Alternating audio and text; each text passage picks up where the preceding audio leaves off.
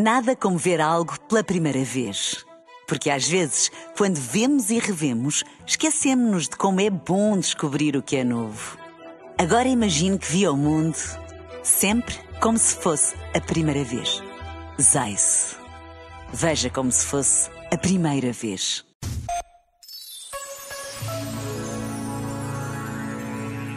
Ambrósio era filho de um influente administrador da província romana da Gália. O pai morreu cedo e a família mudou-se para Roma, onde o rapaz se dedicou ao estudo da filosofia.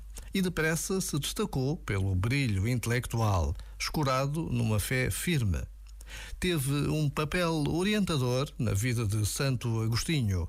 Estruturou com rasgo as relações entre o Império e a Igreja crescente.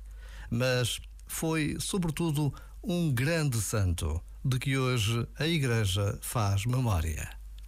Já agora, vale a pena pensar nisto.